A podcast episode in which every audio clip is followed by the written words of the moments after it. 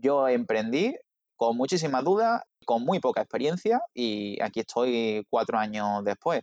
¿Qué me ha llevado a mí aquí? Pues la pasión por mi profesión, que es el trabajo social. Yo amo mi trabajo y eso es lo que ha hecho que yo me esfuerce tantísimo en aprender todo lo que necesitaba para ofrecer mis, mis servicios.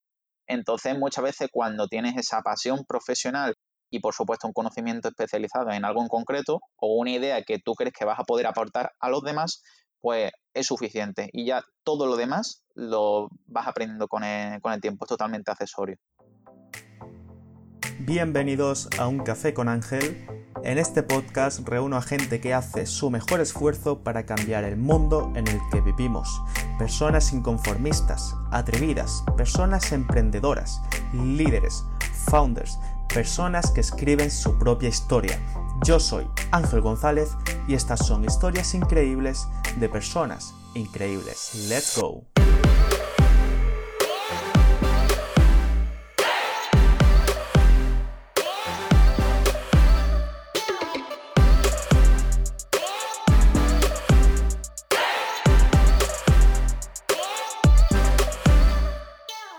Muy buenas a todos, bienvenidos a un nuevo episodio del podcast, bienvenidos a Un Café con Ángel. Y hoy tenemos con nosotros a Javier Espinosa de Javega Social. Javier, muy buenas tardes. Muy buenas tardes, Ángel. Antes de nada, me gustaría que le explicase a la gente de forma resumida qué es Javega Social y a qué se dedica principalmente. Sí, pues Javega Social es una empresa especializada de trabajo social en el ámbito privado y ofrecemos distintos tipos de servicios, como por ejemplo la realización de investigaciones sociales para ayuntamientos, para zonas de, especial dificultad. También realizamos proyectos sociales para asociaciones, redacción de informes sociales para particulares, distintas formaciones y talleres de prevención con jóvenes y menores en distintos centros sobre materias de igualdad, prevención de riesgos, etcétera. Entonces ofrecemos un poco lo que son los servicios propios del trabajo social, pero eh, desde el ámbito privado, soy trabajo, trabajador social autónomo, entonces pues voy buscando eh, esos clientes que pueden estar interesados en este tipo de servicios. Qué bueno. Javi, sé que acabas de hacer un, directo en Instagram, que por cierto, menudo directazo. Gracias. me han encantado las preguntas, las preguntas que te han hecho me han encantado. y la pequeña comunidad ahí que estás creando es increíble. Pero hoy me gustaría conocer tu experiencia de emprender sin experiencia. ¿Cómo fue ese proceso? Y me gustaría saber si tuviste claro desde la carrera que querías emprender en, en trabajo social o que querías crear algo por tu cuenta.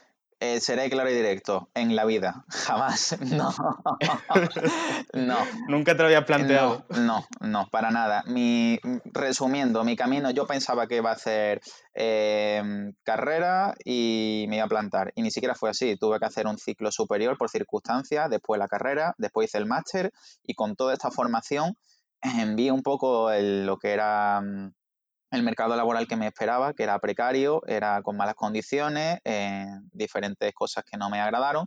Y fue ahí cuando me planteé el decir, bueno, pues a lo mejor puedo montar yo algo por mi, por mi cuenta. Y me encuentro un vacío absoluto y total sobre cómo hacerlo.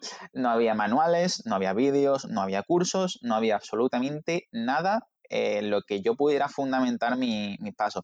Pero es que encima, además, yo le sumaba que juntando mis experiencias profesionales de trabajo social en esos años, no llegaba a un año. Entonces, realmente tenía muy poca experiencia como trabajador social. Y me dice, bueno, ¿y cómo fuiste tan osado de coger y crear tu propio proyecto? Yo también me lo pregunto en el día de, hoy. Eh, creo que eso es más bien muchas veces una, una actitud, ¿no? Entonces, sí que vi las oportunidades que había y sí que me lancé, al principio muy bien, sin, no muy bien sin saber eh, qué quería hacer, a dónde quería llegar, qué quería vender y qué no, porque eso lo fui aprendiendo con el tiempo, pero la verdad que fue bastante complejo. Igualmente, la empresa empezó en septiembre y ya en febrero tuve mi primer cliente, que para mi sorpresa fue la Universidad de Granada, hice una ponencia y a partir de ahí hice algunos talleres, etcétera, para una empresa privada. Y eso fueron un poco mis comienzos. Yo siempre digo que la falta de experiencia profesional nunca nos invalida como profesionales. eh, tú puedes tener un conocimiento especializado que, y no tener experiencia concretamente en esa materia. Entonces nunca debemos sentirnos acomplejados por este tema. Si sabemos que tenemos esos conocimientos y los vamos a poder aplicar, hay que confiar un poco en nosotros mismos y, lanzarse. Y vas a cometer muchos fallos, pero vas a aprender. Entonces, eh, la primera cuestión es que a lo mejor tú llevas un emprendedor dentro y ni siquiera lo sabes como me ocurrió a mí. Eres todo lo contrario a lo que se dice de los emprendedores. Normalmente un emprendedor siempre lo tiene súper claro. yo quiero crear algo por cuenta propia, quiero crear un proyecto que sea parte de mí y lo tiene siempre súper claro y llega incluso a emprender cuando ya tiene cierta experiencia, pero tú... Y yo, y, yo, sinceramente, Ángel, en este mundo eh, en el que las apariencias son tan importantes, no sé hasta qué punto será cierto realmente en algunos casos. O sea, algunas personas sí lo habrán tenido claro y otras yo creo que iban más tan perdidos como yo o más perdidos incluso y después ni siquiera lo reconocen, ¿no? Eh, yo creo que hay que hablar las cosas por tal y como son. Entonces,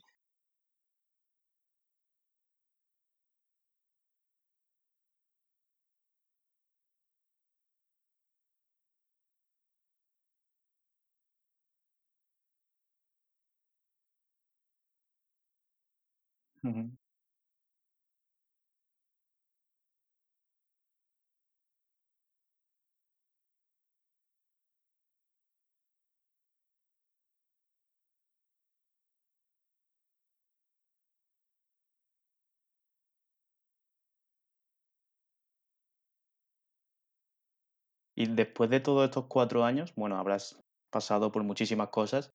¿Sigues manteniendo la misma visión desde el principio?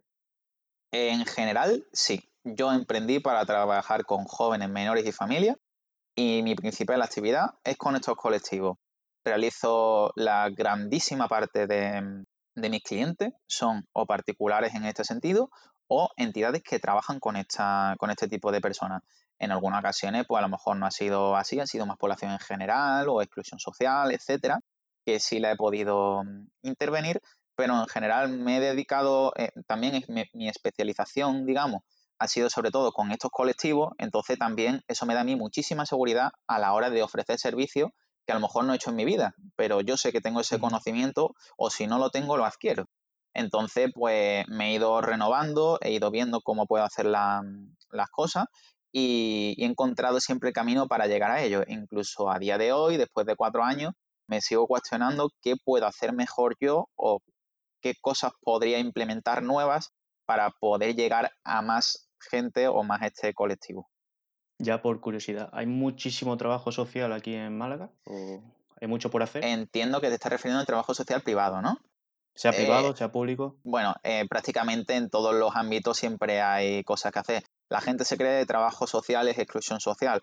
Para nada. Problemas sociales tenemos todos. Todos tenemos a alguien en nuestro entorno que tiene un problema de alcoholismo, que puede tener una discapacidad, que puede estar perdido totalmente en su vida, que deja una formación, que no sabe qué hacer con ella. Y esos son todos problemas abordables desde el trabajo social. Entonces tenemos este mito que tiene la población en general de, lo que es el trabajo social, que se cree que es ese trabajador en el ámbito público que te da las ayudas económicas que tú necesitas y punto y final. Y para nada, nosotros no somos administradores. Nosotros lo que trabajamos es por la justicia social con las personas para que se empoderen y puedan ir desarrollándose plenamente, ¿vale? No trabajamos solo con los problemas, sino por el desarrollo pleno de, la, de las personas. En ese sentido, siempre queda mucho por hacer. Lo había antes de la pandemia y ahora ni te cuento. Ahora mismo eh, aparte de la pobreza económica que va a venir, creo que también va a haber mucho problema con fobias sociales. Creo que la gente, eh, todo esto cuando volvamos a una relativa normalidad, sea cuando sea, creo que va a tener muchas complicaciones para relacionarse, para verse rodeada de gente a lo mejor en una bulla, para, creo, porque ya no hemos, ya había antes personas con este tipo de problemática y, por ejemplo, va a ser algo directo. O también con las personas mayores, la soledad que se ha visto grabada en sus grandes momentos de sufrimiento y no había nadie con ella, pues ha sido peor porque teníamos necesidad de eso, ¿no? Entonces vemos como todas las necesidades sociales se han visto acentuadas, sean en exclusión o no sean en exclusión. Entonces tenéis bastante trabajo para el año que viene. Vamos, lo tenemos para, por desgracia lo tenemos para toda una vida. Ojalá no hiciéramos falta, ¿no? Pero por desgracia siempre hay personas que necesitan apoyo en algunos ámbitos de su vida y para eso estamos, ¿no? Para, poder echarles una mano. Siempre se ha relacionado el trabajo social con lo público, hmm. pero yo ya te digo, yo te conozco a ti de, ejercer libremente, del ejercicio libre del trabajo social, pero poco más. No conozco a nadie más. Es habitual, la verdad. De hecho, también te digo que me siento muchas veces incomprendido por parte de mis compañeros de trabajo social. Muchas veces ellos, por el desconocimiento que tienen de lo que hago, eh, acusan a, eh, a, mi ejercicio como que pretendo privatizar servicios sociales, como que mm, voy a enriquecerme, como que no voy a tener ética profesional porque soy privado y voy a por el dinero. Eh, lo cual no deja de ser, además de insultante, una simplicidad absoluta y un desconocimiento de lo que, de lo que llevamos a cabo. Yo soy autónomo, ¿vale? No, no, creo que tenga que explicar a nadie lo que es ser autónomo en España hoy en día, con todas las complejidades que tiene. Y yo no pretendo privatizar. De hecho, nunca, no conozco a ningún trabajador social privado que esté en contra de los servicios sociales públicos. De hecho, nuestros clientes son distintos. Yo, una persona en exclusión social, tiene los servicios sociales públicos. Mi cliente es otro, es una persona que a lo mejor puede ser de clase media, incluso de clase alta. No hay que tener ningún tipo de complejo que una persona de clase alta puede tener un problema social en algún momento. E incluso voy a más. Hay veces que a mí me llaman desde servicios sociales para hacer, por ejemplo, estudios de investigación social que por alguna razón pues ellos no, no pueden o no desean llevar a cabo. Entonces, pues hay que mm, hay que quitar un poco ese, ese mito y sí, es normal que sea bastante desconocido porque, como digo, si dentro de mi profesión ya es desconocido, pues imagínate para la, para la totalidad de la población que nos siguen llamando asistentes sociales cuando ese término dejó de utilizarse en los años 80. Pues, pues imagínate que, como digo, eh, somos una, profesión que, eso lleva el, el San Benito de está, el asistente estaba para darme ayudas y quitar niños y poco más. Entonces también creo que hay una labor pedagógica muy importante en ese sentido de visibilizar y porque además el trabajo social nunca ha sabido venderse, nunca ha sabido estar en, los ámbitos y pronunciarse sobre lo que hacemos, sobre lo que no. Y venderse hoy en día es fundamental y no solo a, nivel económico, sino a, nivel de que las personas sepan todas aquellas cosas que llevamos a cabo. Qué bueno. Además que de forma privada sois mucho más flexibles, ¿no? A la hora de poder ejercer vuestro trabajo. Eh, y más rápido. Efectivamente, es que, eh, eh, a ver, es que cuando dice ejercicio libre, el propio nombre indica, o sea, es que es plena libertad. Mira, yo lo, los dos únicos limitaciones que tengo para trabajar son el código ético de mi profesión, que eso es fundamental y siempre va a estar ahí, y mis limitaciones personales. Lo que va a determinar que yo no pueda hacer algo va a ser, como digo, estas dos cosas. Si, si yo respeto mi código ético y no tengo limitaciones personales o profesionales, voy a poder hacer cualquiera. Eh, hay trabajadores sociales en tanatorio, hay trabajadores sociales, por ejemplo, en IKEA, no sé si lo sabéis, hay trabajadores sociales para intervenir con los empleados, hay trabajadores sociales. También, por ejemplo, eh, podemos estar en mediaciones en familia, podemos estar en juicio hablando de si un progenitor puede ostentar una custodia, realizando un peritaje social, podemos estar en todos los lados. Eh, es que existen tantísimos ámbitos y además tan pocos y tan pocas trabajadores sociales que quieren ejercer por libre porque nos educan desde la universidad en administración pública o tercer sector que prácticamente somos una auténtica minoría. Yo pertenezco a una asociación de trabajadores sociales libres en España y somos 60. ¿Y cuántos trabajadores sociales puede haber en España? Pues, pues incontable y somos muy, muy, muy pocos. Entonces, en ese sentido, pues sí, es súper desconocido y límites, eso, código deontológico de la profesión y personales. Y los personales más me los puedo tratar yo. Si yo tengo una limitación, pues puedo eh, gestionarla y puedo superarla también. Bueno, pues desde aquí un llamamiento a todas esas personas, esos trabajadores sociales que ejerzan su trabajo libremente, que a esto hay que acelerar el camino y hay que acelerar los trámites, que la burocracia al final llega a mal, a mal puerto. Eh, sí, muchas veces la burocracia eh, llega tarde y mal. De hecho, yo he realizado informes sociales que compañeros míos de servicios sociales no podían hacer porque no tenían tiempo o porque solo podían hacer cosas urgentes, ¿vale? Por la sobrecarga de trabajo que tienen. Entonces, en este mm. sentido, si hay una persona que ha, em, llevado a cabo este tipo de estudios, que sepa que tiene esa posibilidad. No creo que haya tampoco que obligar, es decir, que si tú no lo ves, no me gusta a mí el decir hay que emprender porque sí o porque vas a conseguir todo lo que te propongas. No, eh, si tú lo deseas, puedes hacerlo a mí lo que me gusta es que se sepa que, se, que existe. Y además también, e incluso eh, esto que lo escuchan otros emprendedores de otros sectores, que sepan que existimos.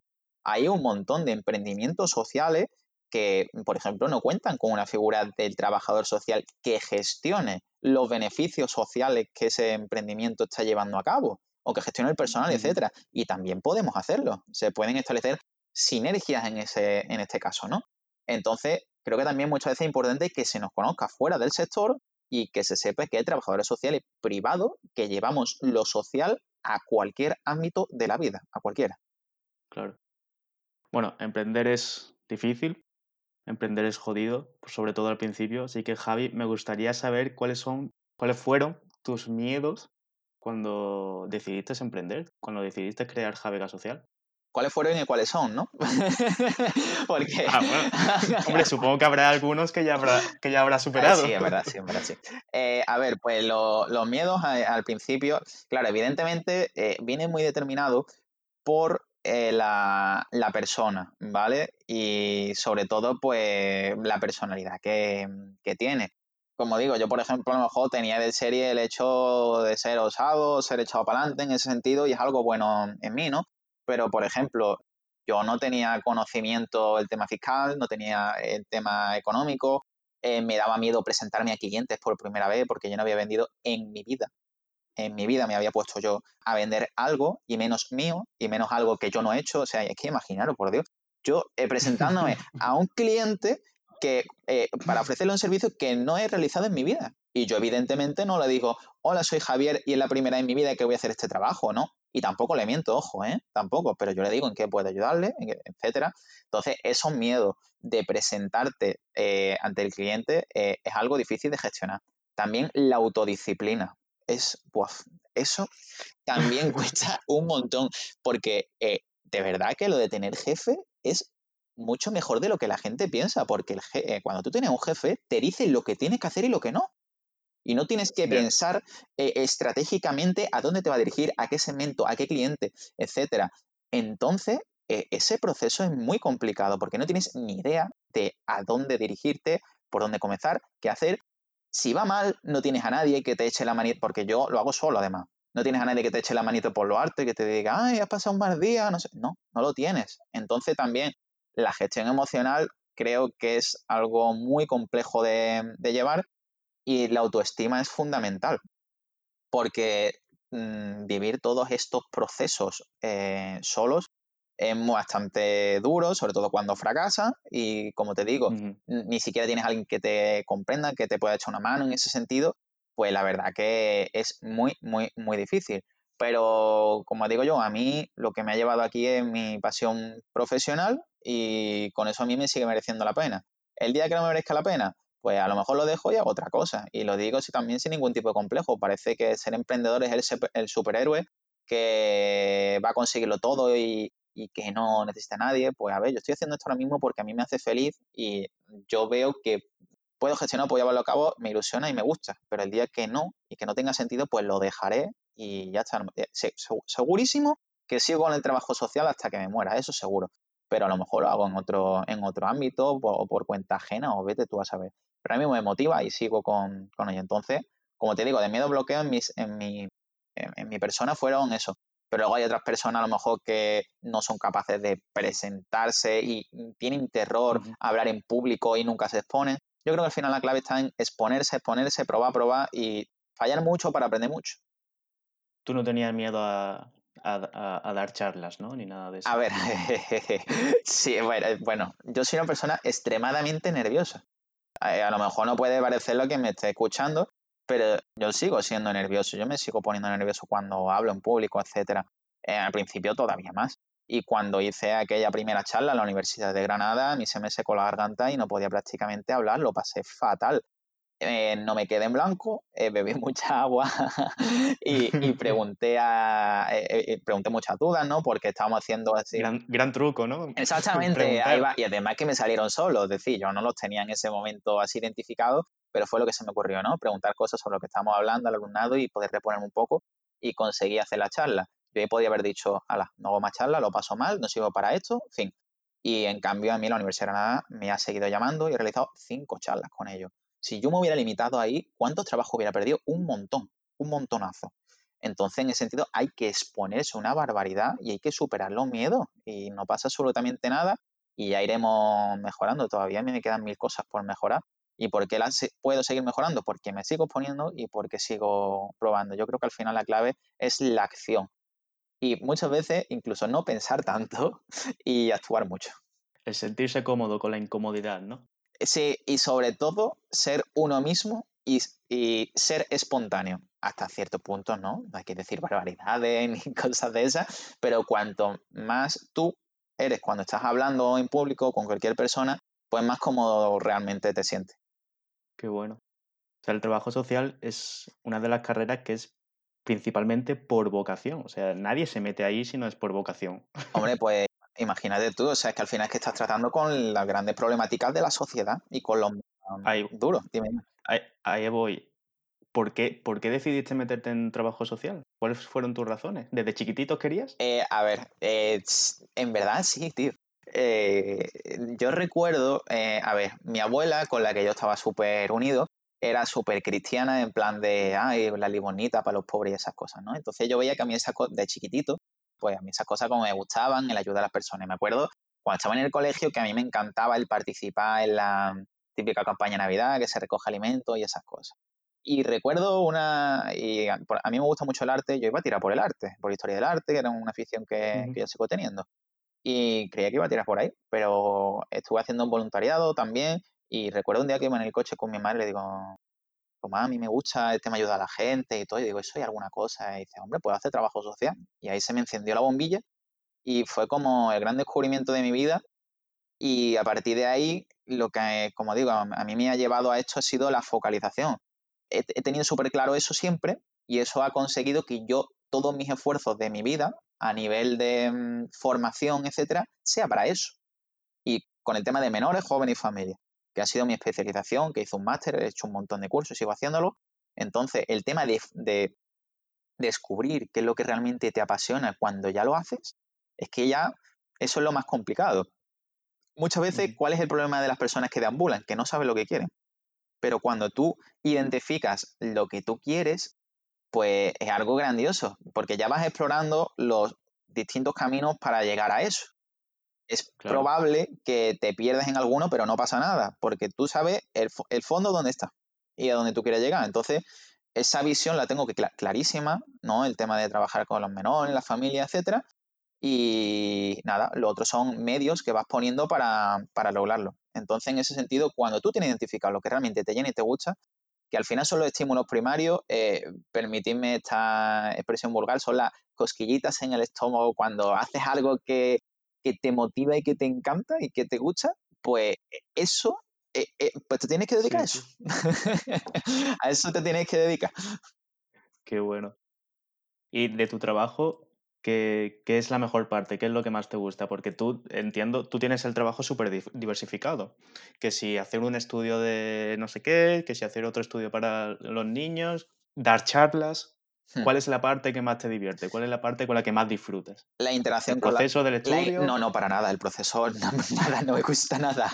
Y la verdad que es algo paradójico porque yo me dedico a, eh, en ocasiones a la investigación, a hacer artículos y lo que menos a mí me gusta es sentarme solo a leer y a, y, y, muchas veces pues ese proceso tan, tan complejo de datos, números... La documentación. Eh, sí, sí, a mí me, me, puede. A mí lo que me gusta es la interacción con las personas, el hablar y el hacer cosas útiles para esa, para esa persona que yo tengo delante. Cuando hago las formaciones, vamos, yo por ejemplo, cuando hago la, lo, los cursos para, para jóvenes en colegio, me lo paso muy bien. Me lo, le puedo hacer broma, puedo estar de cachondeo y encima le estoy ayudando, le estoy enseñando cosas. Entonces, para mí la interacción directa con la persona es lo que más me gusta.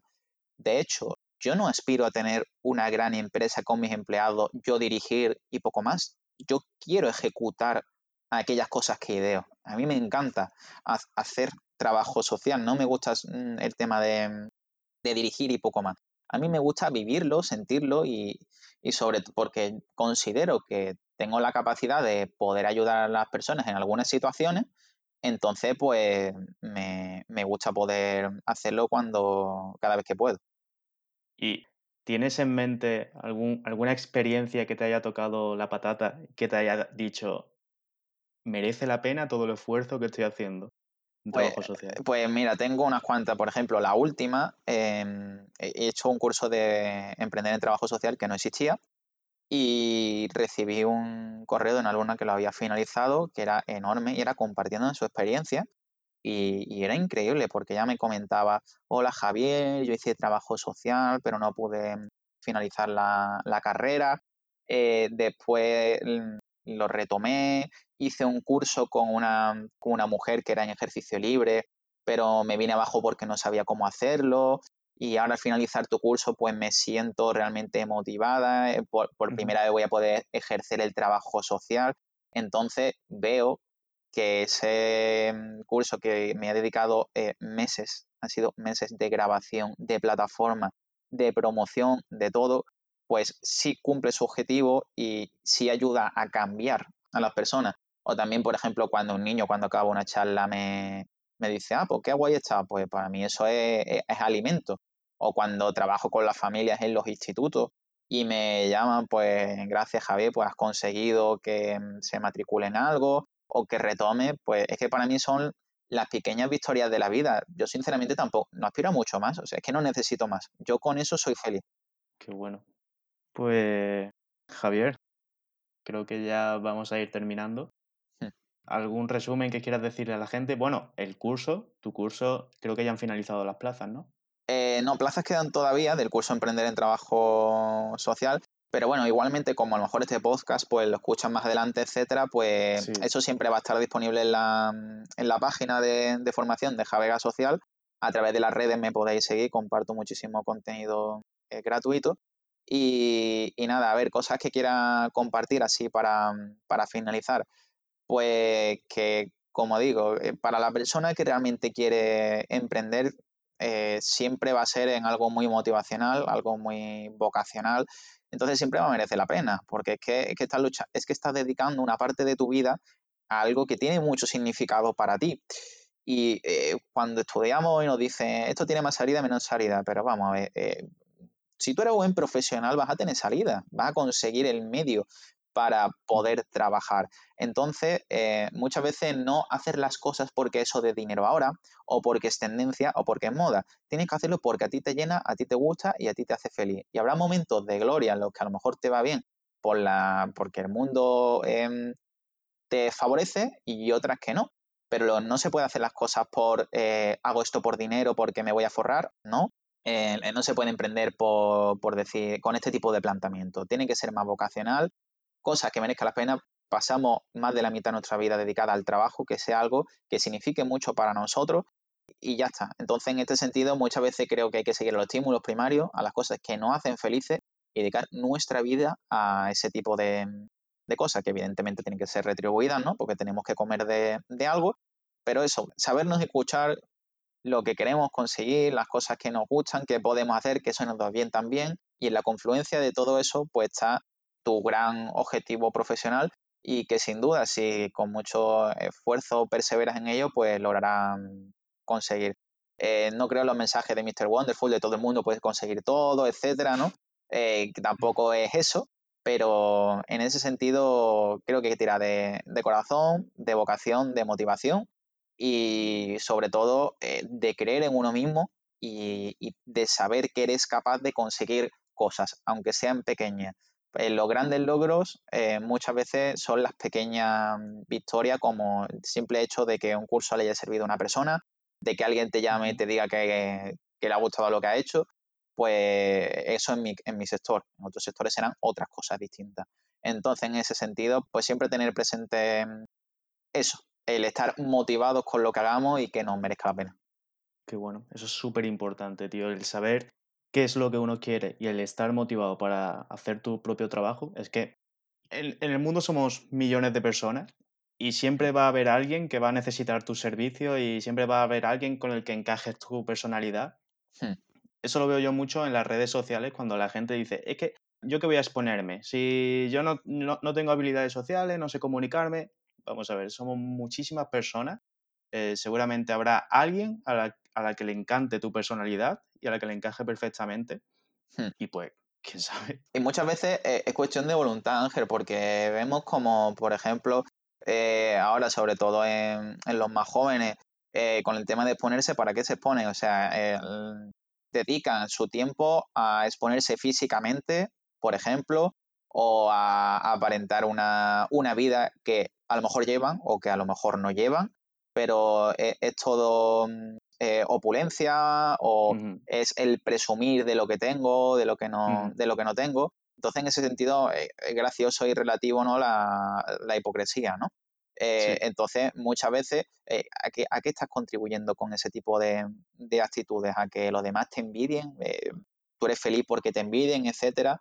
Yo creo que es que al final lo que es la, aceptación de los demás, la gente se cree que es el, el, logro absoluto es que te sigan muchas personas o que te digan lo bien que lo haces. Y es que al final eso eh, muchas veces no sirve si tú no estás feliz y contento con lo que, con lo que haces. Y lo vemos como muchas veces algunas influencers eh, o algunas personas con, tanta relevancia social no son felices con lo que hacen y tienen unos finales muy abruptos o lo dejan, etcétera. Entonces, si tú estás feliz con lo que tú haces y te va bien, ya está, no, no necesitas el reconocimiento ajeno. Y seguramente como te gusta tanto, pues al final acabarás destacando porque lo hacen muy bien y, ya está, si te tienen que reconocer, pues te reconocerán y si no, no, pero que tu alimento no sea ese, que tu alimento sea de todos los días, de saber que dedicas tu tiempo a algo que te gusta y que aporta al mundo, no que resta al mundo. Que hay muchas cosas que restan al mundo hoy en día. Sí, sí, totalmente. Pues nada, Javier, ha sido un placer tenerte por aquí. Se me ha hecho, la verdad, se me ha hecho cortito. Yo no sé cuánto tiempo llevamos hablando, la verdad. Llevamos ya 32 minutos. Vale, sí, sí, perfecto. Sí, la verdad que pasa volando el tiempo cuando se hablan de, este tipo de cosas. Pues nada, seguramente espero tenerte en próximos episodios, que podamos hablar de muchas cosas más. Y nada, un abrazo y ha sido un placer tenerte por aquí. Eh, nada, muchas gracias a ti por la, por la invitación, eh, por permitirme compartir las cosas que yo, que yo hago. Eh, estoy en redes sociales de Javega Social, en Instagram, Facebook, por si os interesa cualquier cosa que, hago o queréis algún tipo de formación, etcétera. Y nada, muchas gracias a ti, Ángel, por esta iniciativa, porque creo que puedo arrojar mucha luz a, otras personas que tienen dudas, que están comenzando, etcétera. Y, yo creo que es siempre algo bastante mm, útil el poder aportar en este, en este sentido y que tengan pues más motivación cuando va a comenzar o cuando quieren desear, desean hacer algo o simplemente pues quieren conocer este apasionante mundo del emprendimiento. Así que nada, enhorabuena también a ti por la iniciativa. muchas gracias, muchas gracias. Estamos arrancando simplemente. A ver hasta dónde llega esto.